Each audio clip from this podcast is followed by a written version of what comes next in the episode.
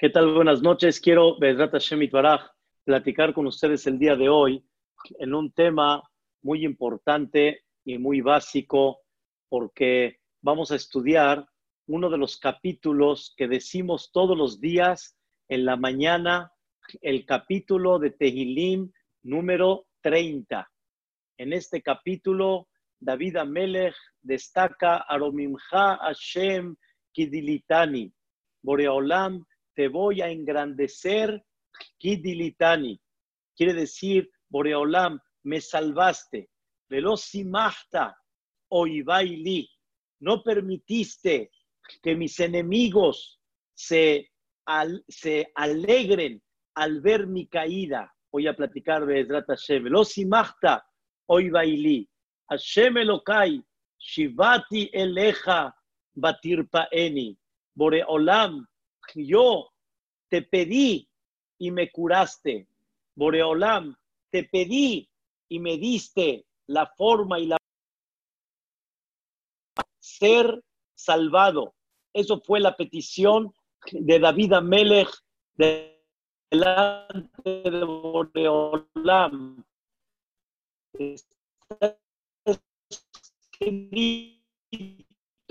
en esa dice David Amelech Vida yo pensé que en mis momentos de tranquilidad y de paz, Val Emotle Olam, nunca me voy a caer, pero Istarta Faneja, ahí Tinibhal, de repente te escondiste de mí, ahí Tinibhal, estaba yo desolado y me sentía yo desamparado, ahí Tinibhal, Eleja Shemekra, a ti te voy a pedir Boreolam, tefilá, el Hashem y tú, Boreolam, me curaste y me salvaste. ¿De qué habla este capítulo? ¿De qué se trata este capítulo? ¿Y cuál es el motivo que lo decimos todos los días?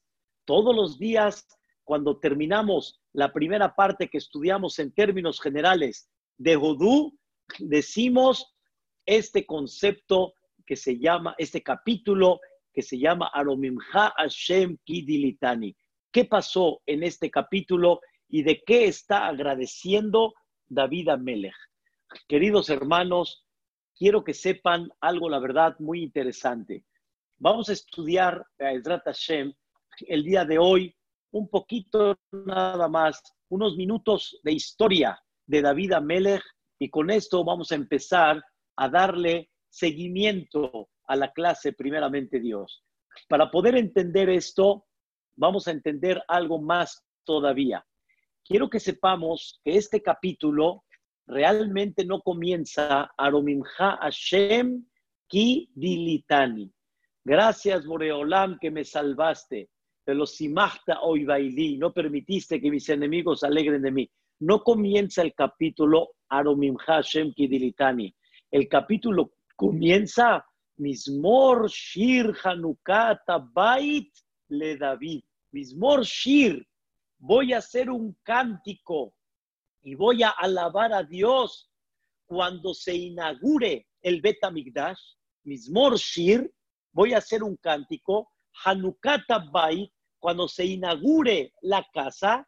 Y este cántico, ¿quién lo hizo? Le David. Está este cántico hecho para David Amelech. ¿Qué significa este cántico que está hecho para David Amelech?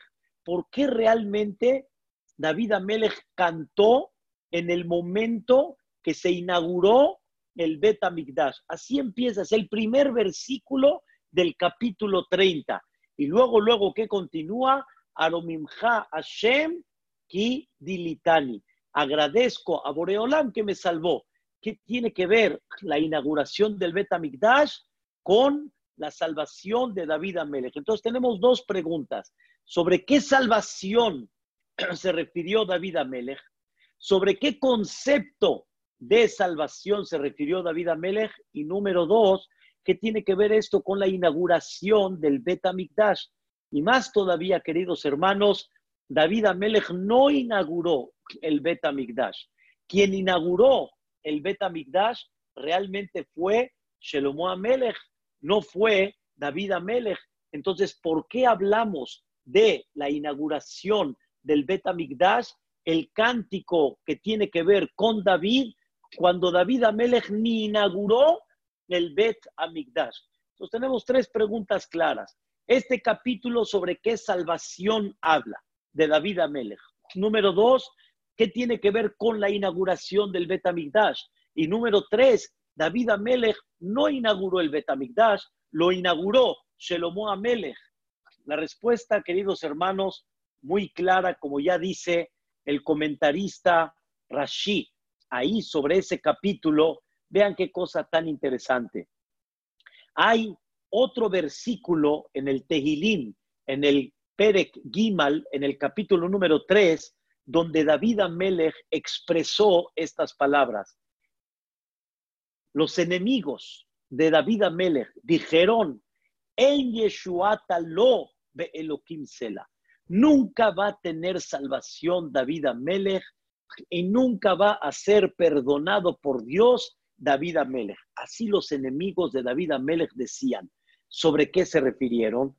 La respuesta es, hubo una historia con David Amelech que la verdad, esta historia, queridos hermanos, es una historia profunda para comprender qué sucedió realmente, qué fue lo que pasó con David Amelech, pero sin embargo voy a platicar la historia tal cual como está, pero obviamente David Amelech, su nivel espiritual, qué fue lo que vio en ese momento, no lo podemos nosotros definir. Es como si una persona quiere igualar lo que un adulto ve en los ojos de un niño. O sea, el niño piensa que el, adulto vio al nivel de lo que el niño ve, no como el niño sus ojos ven y piensa que el adulto ve, eso es lo que el adulto ve. El adulto ve las cosas con mucho más madurez, la ve con otra visión. El niño lo ve obviamente con ojos de bebé. El hijo, el niño lo ve con ojos de niño. Nunca lo va a ver igual. Y así, según el nivel de cada persona, las cosas se visualizan en una forma diferente. Queridos hermanos, nunca comparemos la visión de nosotros con la visión de grandes personajes anteriormente, que su nivel espiritual era tan, tan grande. David Amelech, quiero que sepan es Abraham, Isaac Jacob, son las tres patas del trono celestial, pero el trono tiene cuatro patitas. ¿Quién es la cuarta pata del trono celestial? David Amelech. No tenemos idea el nivel tan grande de David Amelech y la forma como él tiene una visión totalmente diferente a una visión obviamente mucho más baja, eh, espiritualmente hablando, de parte de la nuestra. Pero les platico la historia. David Amelech dice el versículo en el Tehilim, Naseni, le dijo David Amelech a Dios, Naseni, pruébame. ¿Qué significa pruébame? Le dijo David Amelech a Dios, tú pusiste Elohe Abraham, tu nombre lo pusiste con Abraham vino. Elohe Itzhak, pusiste tu nombre con Isaac vino. Elohe Jacob, y pusiste tu nombre con Jacob vino.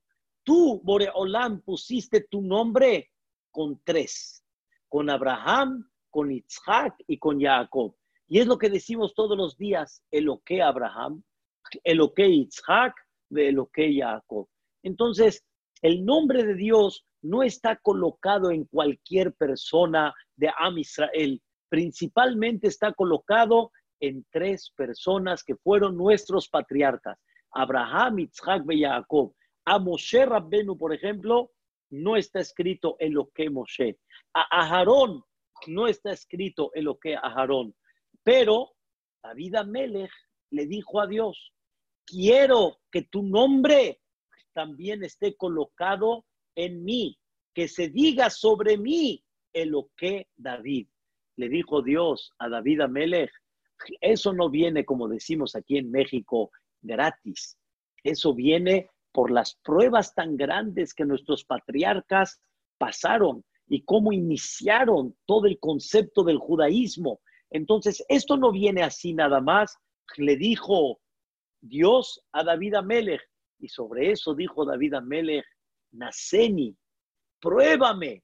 Así dijo David Amelech, pruébame y ve cómo si voy a poner fuerza y voy a superar esa prueba para que pongas en mí tu nombre y digas en lo que David. Dios le dijo a David Amelech estas palabras. Mira, David, a Abraham, Isaac y Jacob nunca les dije que los voy a probar. Nunca. Quiere decir, las pruebas venían. Como ustedes saben, Dios probó a Abraham Avinu diez pruebas. Diez pruebas le mandó Dios a Abraham Avinu. Y le dijo Dios a David, ni a tu padre Abraham, Isaac y Jacob, nunca les advertí que los voy a probar. Y mira, con todo y lo que ellos no se esperaban, lo que Dios puso por encima de ellos, aunque ellos no se esperaban, con todo y eso, vean qué interesante, con todo y eso, ellos estuvieron fuertes. Y mira nada más cómo cada prueba la superaron, la superaron, la superaron. Y como ya dijo uno de los grandes jajamim de las últimas épocas, se llamó Rabbi Shlomo Bravde, dijo, cada prueba tenía la capacidad de tirar a nuestros patriarcas. O sea, no fue una prueba así nada más. Fue una prueba que tenía una energía fuerte para hacer dudar y para mover el tapete de nuestros patriarcas. En ese momento, ¿qué creen? Le dijo David Amelech a Boreolam, pruébame.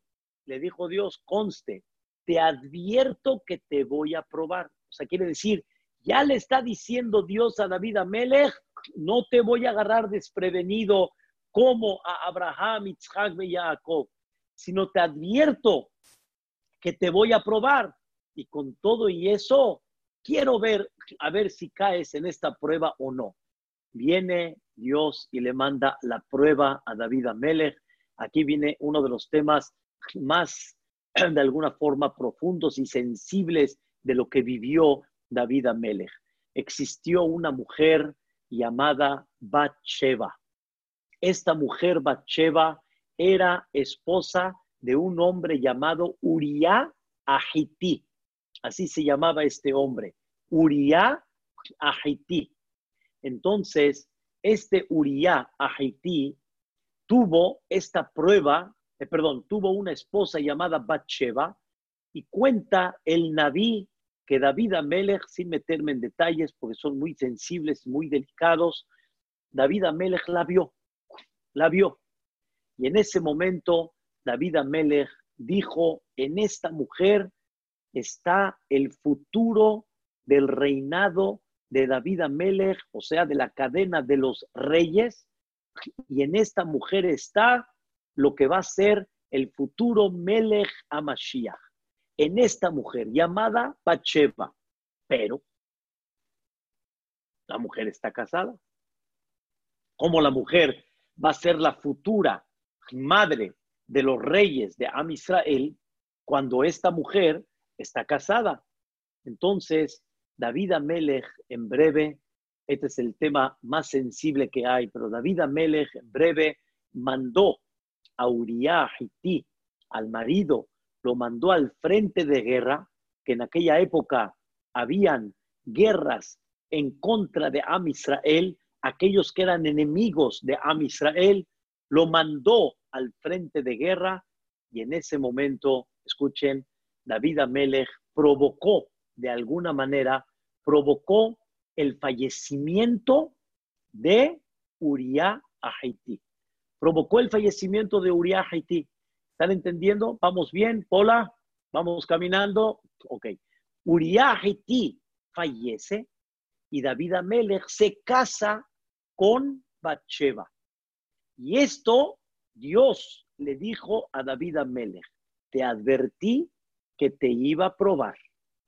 Te advertí que iba a ver realmente si ibas a sobreponerte en esa prueba. Y en ese momento le dijo Dios, caíste, David, caíste porque tomaste una mujer que realmente, vamos a decirlo así, no era el momento y no te pertenecía. Ah, pero tú ves en ella, en conceptos y elevación de David Amelech, ves en ella una luz del Melech HaMashiach. Dice Dios a David Amelech, cuando yo decida y cuando yo ponga que será, será, pero no lo manejes y no lo decidas tú. Pero ¿qué creen, queridos hermanos? ¿Qué creen? Aquí viene una parte de la historia, Mary, escuche bien, muy importante, una parte de la historia de David Amelech. Dios no le dijo a David Amelech directamente, te agarré, te caché, caíste. No, queridos hermanos, lo que les voy a platicar ahorita es muy importante para comprender cómo una persona debe de corregir al otro y cómo una persona debe de tratar de reprochar a una persona.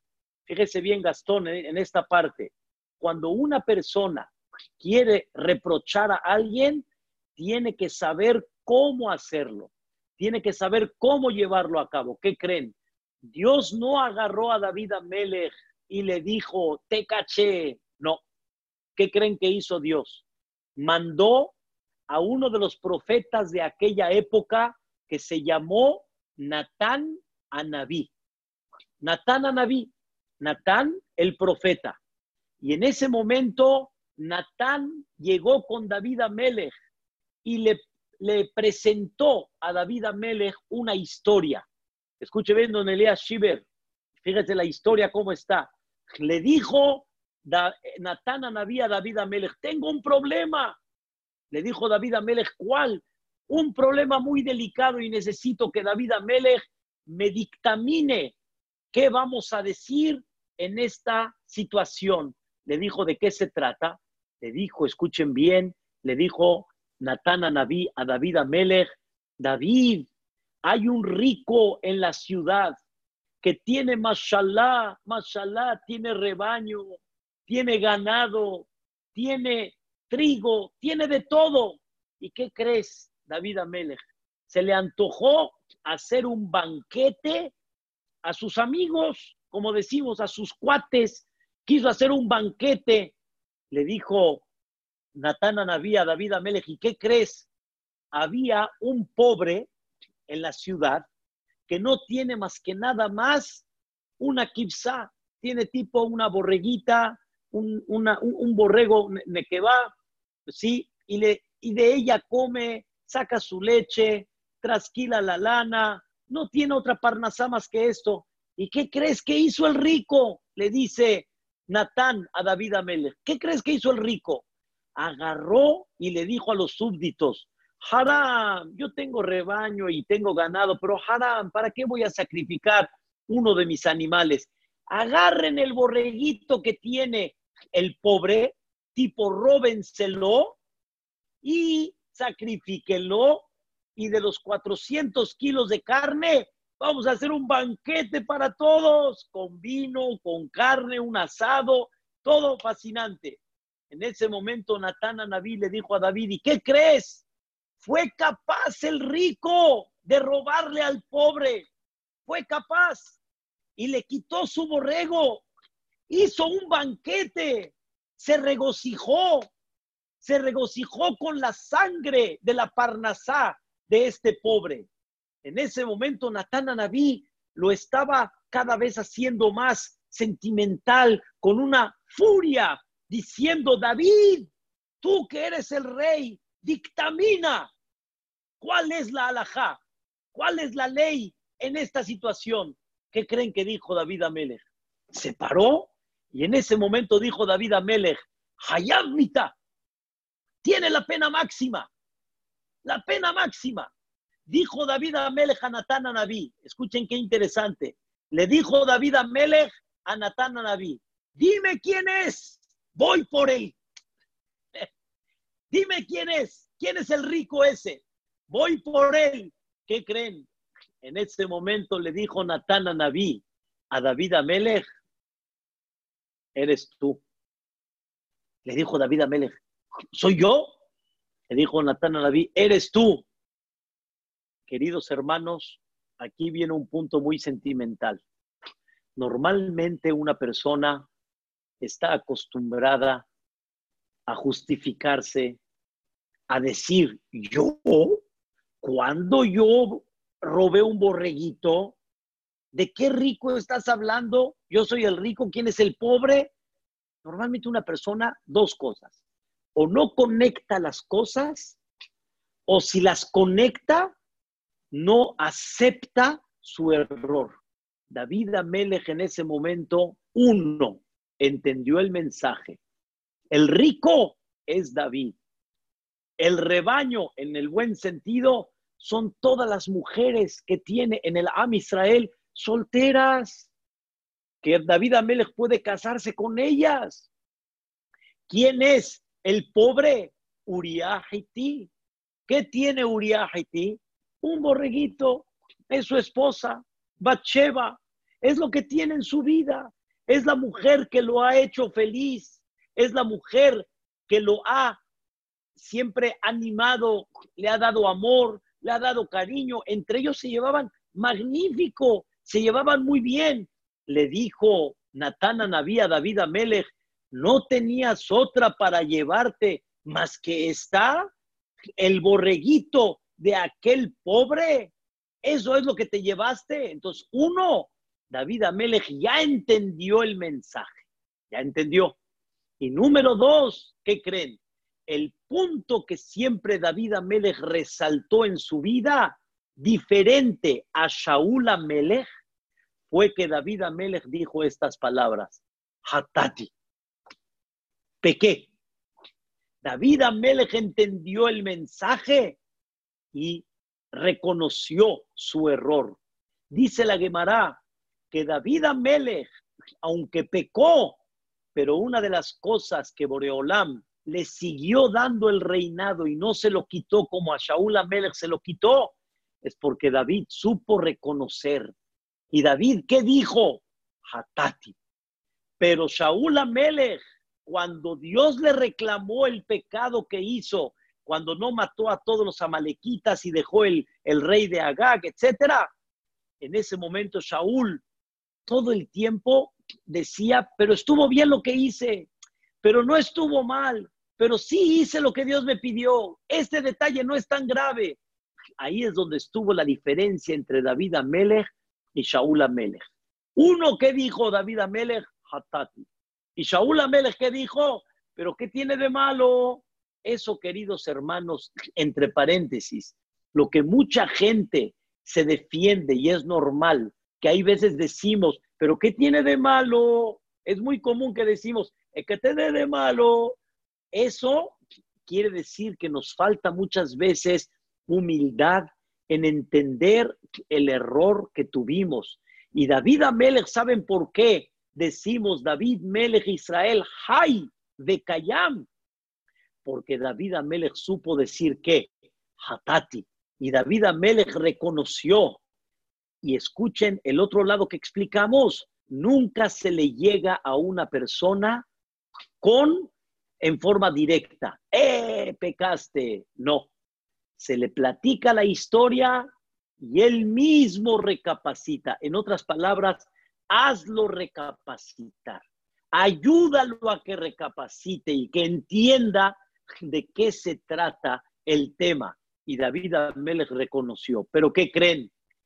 Muchos decían, y muchos que no estaban muy a favor de David Amelech, que es un tema que ahorita no puedo ampliar, pero había mucha gente descendientes de Shaul Amelech que no estaban muy de acuerdo con David Amelech.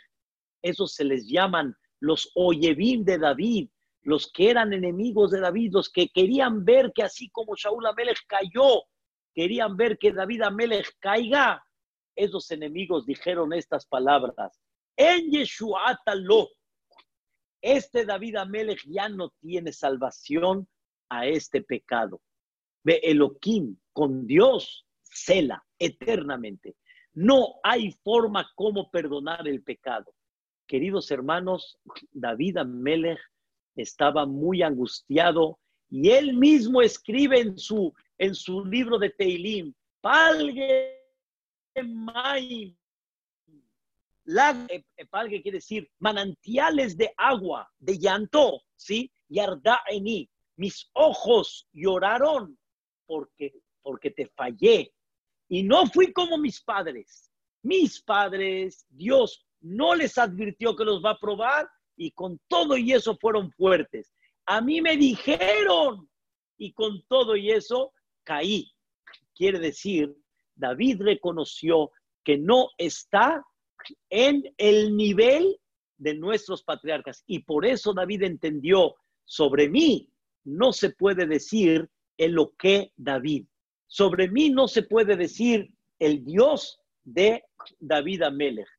Y en eso, queridos hermanos, David Amelech le pidió a Dios, por favor, ayúdeme. ¿En qué? Escuchen la palabra. Le pidió Dios, ah, perdón, le pidió David Amelech a Dios, perdóname por favor del pecado. Le dijo Dios, serás perdonado.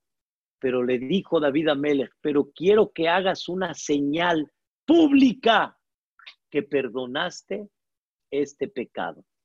Haz una señal pública. La gente va a pensar que este pecado no me lo perdonaste. Te pido de favor que este pecado el público sepa. O se puede decir que mis, de alguna forma, mis enemigos sepan de que fui perdonado este pecado. Y en eso escuchen, queridos hermanos, le dijo Dios a David Amelech, no te lo voy, la señal no te la voy a mandar en vida. Quiere decir, en tu vida no voy a mandar la señal, sino cuando va a ser, escuchen qué interesante, eso va a ser cuando se inaugure el Beta Mikdash. Ahí va a ser donde voy a demostrarle a todos que perdoné tu pecado. Número uno, queridos hermanos, David Amelech, después de que se casó con Bathsheba, ¿quién fue el hijo de Bathsheba y de David Amelech? Shelomo Amelech. Shelomo Amelech, el rey Salomón. Quiere decir que sí había de esta mujer el futuro rey, que va a ser el futuro padre del Melech HaMashiach. ¿Y quién fue Shelomo Amelech? El sabio de los sabios. Entonces, David Amelech, de tantas esposas que tenía, la única que fue la que de ella salió la futura dirección de reinado, que de ahí va a salir el futuro Melech HaMashiach, ¿de quién fue? De Bathsheba. O sea, David, de alguna forma, perdón, David, de alguna forma, no se equivocó. David lo tenía muy claro, muy, muy claro, pero no fue la forma, no estuvo correcto lo que hizo David Amelech. Por eso Dios se lo reclamó, pero al final Dios sí demostró que de esta mujer salió realmente el siguiente rey de Am Israel. ¿Quién fue? Shelomo Amelech, el sabio de los sabios. Pero por otro lado, David Amelech le pidió, demuestra públicamente que fui perdonado. Demuéstralo. ¿Y qué creen? Le dijo Dios, no en tu vida, sino en un futuro. ¿Cuándo? Y esto David Amelech lo vio con inspiración. Mismor Shir Hanukata Bait le David. Voy a hacer un cántico, dijo David Amelech, porque cuando se inaugure el Betamigdash, ahí todos se van a dar cuenta que el pecado de David Amelech estuvo perdonado. No en vida de David. Y David profetizó, si lo queremos decir así, por inspiración divina. David Amelech sabía que cuando se inaugure el Bet allá arriba, ¿quién va a cantar? David Amelech. Mismor Shir, el cántico, Hanukata Bait, cuando se inaugure la casa, y ese cántico, ¿quién lo va a decir? David Amelech. Pero ¿por qué cuando se inauguró el Betamigdash? Escuchen la historia. Está escrito en la Gemara en Masejet Moed Katan, que Shelomo Amelech, cuando quiso meter el Aarón Kodesh al Kodesh me explico. Cuando Shelomo Amelech inauguró el Bet Migdash, en ese momento que inauguró el Bet Migdash, vean qué interesante. Shelomo Amelech empezó a colocar todos los utensilios del Bet Migdash. La menorá la colocó en el sur, el Shulchan lo colocó en el norte. Hagan de cuenta que yo estoy viendo hacia el Cote la Maraví, pero de parte del Bet Migdash. Atrás está el altar. Adentro, más adentro, están los utensilios sagrados, la menorá de este lado, la, mesita de los panecitos de este lado. En medio estaba el altar donde se hacía el ketoret, que ya platicamos de él. Y después había un cuarto más adentro, que este cuarto se llamó el Kodesh Akodashim, lo más sagrado que hay, el Kodesh Akodashim. En este lugar, ¿qué había? En este lugar que se llama Kodesh Akodashim, ¿qué había? Había el mueble, el famoso mueble que tenía una cubierta donde tenían dos figuras de niños en forma de ángeles. ¿Y qué había en ese mueble adentro? ¿Qué había? En ese mueble estaban las tablas de la ley, tanto las que rompió Moshe Rabbenu como las otras que bajó Moshe Rabbenu, las segundas. Estaba el Sefer Torah que escribió Moshe Rabbenu desde el principio hasta el final y estaba también eh, un frasquito donde tenía el pedazo de, pan, lo que le llaman el man, que Boreolam le pidió a Moshe que lo guarde y de vez en cuando en el Bet Amigdash enseñaban ese maná al pueblo de Israel para que nunca pierda la esperanza y para que sepan quién los mantuvo en el desierto durante 40 años. Este lugar, queridos hermanos, era el más sagrado de todos. Este lugar normalmente no se podía entrar más que nada más en Yom Kippurim, el día de Kippur. Y en este lugar tan sagrado era cuando entraba el Cohen Gadol con el Ketore, con estos inciensos que habíamos hablado de lo que es la parte más espiritual. Y entraba con las ropas blancas que representaba pureza. No había nada fuera de ropa blanca. Entraba cuatro veces, es cuando decimos en el en el Musaf de Yom Kippurim, eh, eh, eh, expresamos todo lo que pasaba en esa época, cuántas veces entraba con el Ketoret, con la sangre, cómo salpicaba, Ajat, le mala, le mata. Todo eso sucedía en aquella época de Yom Kippurim, en ese lugar sagrado, entre paréntesis, ese lugar sagrado medía 20 por 20 amot. Así medía 20 codos por 20 codos. Y el Aarón Kodesh medía dos codos y medio. Entonces, si el Aarón Kodesh medía dos, dos codos y medio, y tú lo pones en medio de los 20, quiere decir que a los lados no te puedes sobrar, sino ya ocupa un espacio. O sea, si tú tienes dos codos y medio ahí, quiere decir que ya te sobran de espacio, ya tienes 17 y medio, que lo vas a repartir al lado derecho y al lado izquierdo. Escuchen qué increíble. Medían de donde terminaba el Aarón Kodesh, hagan de cuenta que este es el Aarón Kodesh, de donde terminaba a la pared habían 10 codos y de este lado a donde terminaba la pared habían 10 codos. O sea, quiere decir 20 en total de espacio. Esto no puede ser. Si todo el espacio medía 20 por 20, entonces cuando tú pones un mueble en medio, ya te ocupa un espacio. No puedes tener 10 acá y 10 acá. Dicen los hajamim, ese era uno de los milagros tan grandes que se veían en el Bet Migdash, que el Aarón no ocupaba espacio. Hagan de cuenta que existía, pero no existía. Hagan de cuenta que el lugar estaba vacío, y se quedaban los 20 codos, se quedaban libres. Una cosa impactante. Ese lugar era lo más sagrado que hay. En este lugar, el Cohen Gadol tenía que entrar con una concentración muy especial. Si el Cohen Gadol se desconcentraba. Si de repente en ese momento tan sublime pensaba en el cheque o pensaba en otra cosa, se iba, se iba. O sea, no, no, no vivía más. Lo tenían que arrastrar con cadenas. El Cohen Gadol tenía que entrar muy puro en todos los aspectos en ese lugar. Nada más para que me entiendan lo sagrado que era ese lugar. Shelomo Amelech está inaugurando el Bet y va a meter ese mueble en el lugar más sagrado, en este cuarto. Se llama el Kodesh HaKodashim, lo más sagrado. En ese lugar va a meter ese mueble. ¿Qué creen? Se cierran las puertas y no permiten entrar el Aarón Kodesh. Vean qué interesante.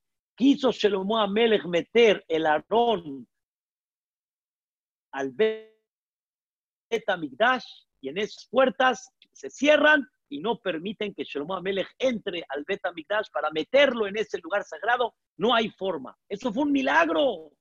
Fue un milagro. Y sobre eso Shlomo Amelech dijo, Seushe Arim Rashechem de Inaseu Olam.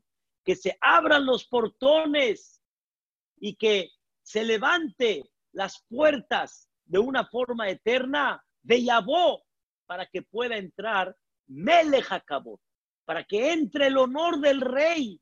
Y a eso pregunta Miu Melech Acabot, ¿quién es este rey? Y dijo Shelomo Amelech, Hashem, un Melech Acabot Sela.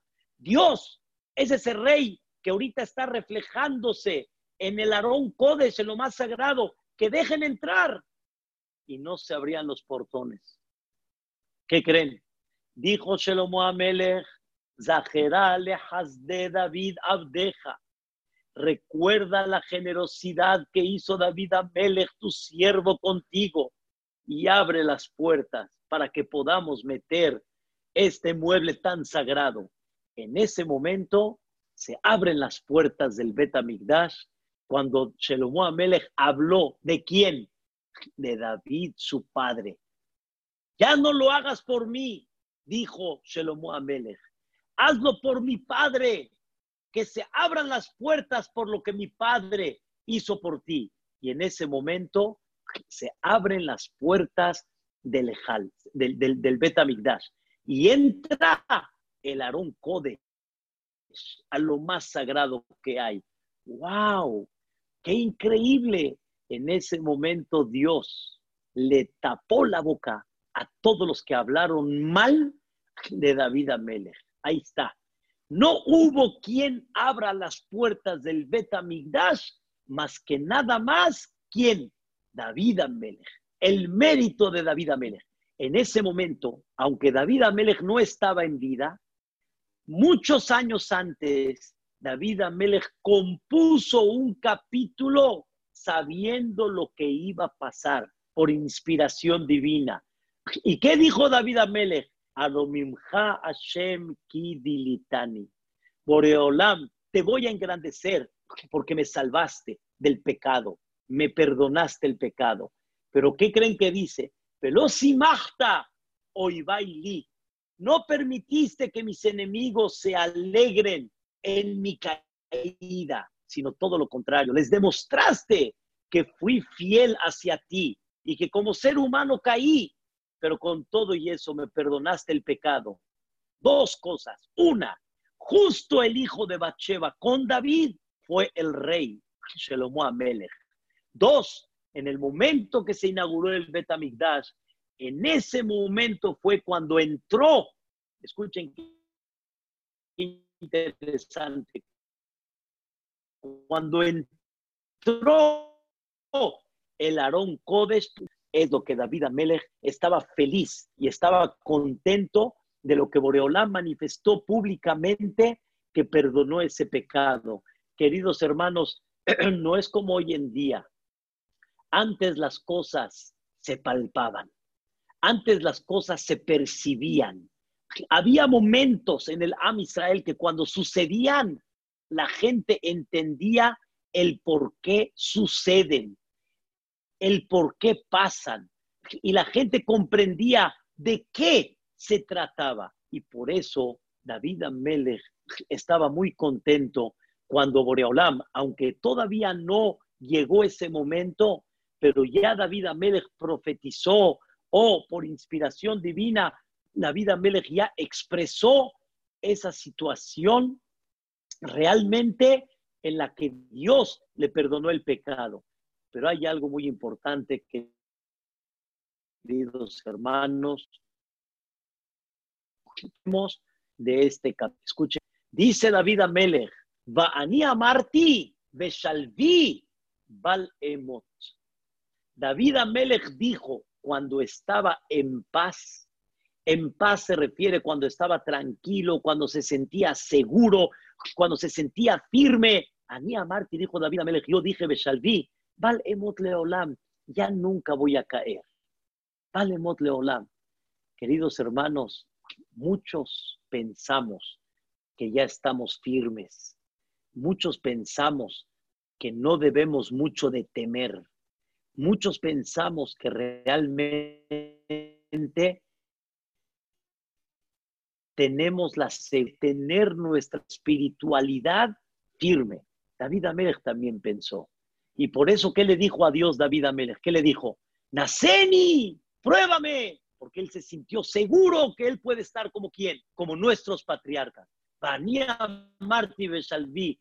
Emot Leolam. Pero, escuchen como David Amelech mismo dijo, Val Emot Leolam. Pero Hashem Istarta Nibhal. Pero de repente David Amelech sintió que Dios se le fue y cayó y David Amelech entendió que ahora necesita que Dios lo saque de dónde? De ese abismo, de ese abismo que él cayó. Ahí Tibhal, Eleja Hashem Ekra, El Hashem Hanan. Nosotros, señoras y señores, ¿qué vamos a decir? Todos los días, cuando nos despertamos en la mañana, debemos de recordar que hubo un hombre no igual que nosotros, un hombre mucho más arriba que nosotros. Un hombre que Dios le advirtió y le dijo, te voy a probar. Un hombre que Dios le dijo, aguas, te advierto para que estés con los ojos abiertos. Y con todo y eso, su visión, tenía una luz especial momento y cayó de la misma manera. No nos dejemos llevar y no nos aseguremos en la vida. La vida, queridos hermanos, tiene muchas pruebas.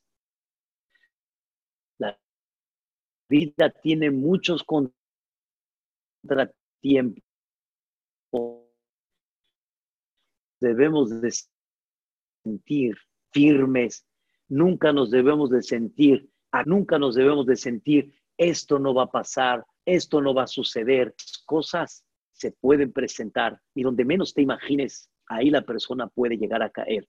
Conocí mucha gente, queridos hermanos, durante mi vida, donde al principio, cuando yo era pequeño, eran gente que se acercó mucho a la religión. Fantástico golpe en la vida. Y ese golpe para muchos fue una decepción. Fue una decepción pensar de que Dios no lo quiere o fue una decepción de pensar que Dios no lo acepta o que Dios lo está rechazando, que Dios no está aceptando su teshuva y por eso le está mandando eso. Y de repente cayeron y de repente se alejaron. Queridos hermanos, Nadie puede sentirse seguro y hay que saber que la gente siempre puede estar expuesta a una prueba divina y hay que estar muy fuertes, pero muy, muy fuertes y nunca sentirse firmes como David Amelejanía Marti Beshalvi, Val Emot Leolam. Yo pensé cuando estaba ya en un nivel muy espiritual increíble, nunca voy a caer. Nunca sientas que nunca vas a caer nunca uno puede estar seguro. Siempre pídele a Dios que te proteja. Pídele a Dios que te conserve. Pídele a Dios que esa tentación no te lleve para allá. queridos hermanos, más hoy en día en el mundo que vivimos, hay que tener mucho cuidado. La gente no puede tener ninguna seguridad y en una de esas donde menos te imaginas, la persona puede llegar a caer. Y ese es el comienzo de todos los días. El comienzo de todos los días es recordar esta historia de David Amelech para que la persona sepa lo que se puede llegar a presentar en el día, que ojalá que siempre sean cosas buenas, pero que la persona sepa que Dios de alguna forma u otra de repente nos prueba para ver qué tan firmes estamos. Quiero decirles algo interesantísimo. Hace muchos años fui a comprar un antecomedor en las calles de Homero. Había una mueblería y mi esposa no quería comprar un antecomedor que sea de vidrio. Ella prefería todo de madera. Y el Señor le decía, señora, este vidrio no le va a pasar nada. Este vidrio es fuertísimo. Me dijo, no, no tengo miedo. Agarró el Señor, yo lo vi, un martillo, un martillo, y le dijo, le voy a pegar. Y usted va a ver que no le va a pasar nada. Cuando agarró el martillo, mi esposa dijo, no. Y el Señor dijo, sí. ¡Pum! Le pegó. Y el vidrio estaba macizo. O sea, le dio a entender que cuando hay un buen vidrio, no tengo por qué temer. Dice el Midrash, Dios sabe quiénes son sus vidrios que están fuertes, que en el momento que les da, siguen con fuerza y no se quiebran. Y ahí es donde Boreolam nos dice a nosotros, Barminan, que nadie reciba una prueba difícil, pero de las cosas pequeñas que hay, no te quiebres. Y por el otro lado, no te sientas firme y ten siempre la firmeza que las cosas que se presenten le pidas a Dios que puedas sobreponerte en ellas y saber que Dios cuando te sobrepongas vas a tener una cercanía de Dios hacia ti muy especial. Nunca te creas más que David Amelech. Y por eso comenzamos nuestro rezo con este capítulo de Aromimha Hashem Ki Dilitani. Hashem, que Dios nos cuide, que no nos mande pruebas que sean difíciles, como ya platicamos sobre ellas, pero que sepamos que hay cosas que se pueden llegar a presentar y por lo tanto, sé fuerte y demuéstrale a Dios lo fiel que eres. Que descansen, queridos hermanos. Nos vemos mañana, primeramente Dios, 8 y 20 de la noche de Siata Dishmaya y Bezrat Hashem con alegría siempre y que Dios nos mande buenas noticias. Este día de hoy fue un día muy alegre, el día de Tuve Av, es el día que Baruch Hashem se hacen matrimonios, es el día que pasaron cosas muy bonitas en el pueblo de Israel, que así se lleve a cabo para todos. Hashem. Vaya todos, los quiero mucho, que descansen. Bye papito, bye mamita, todo lo bueno para todos. Hashem.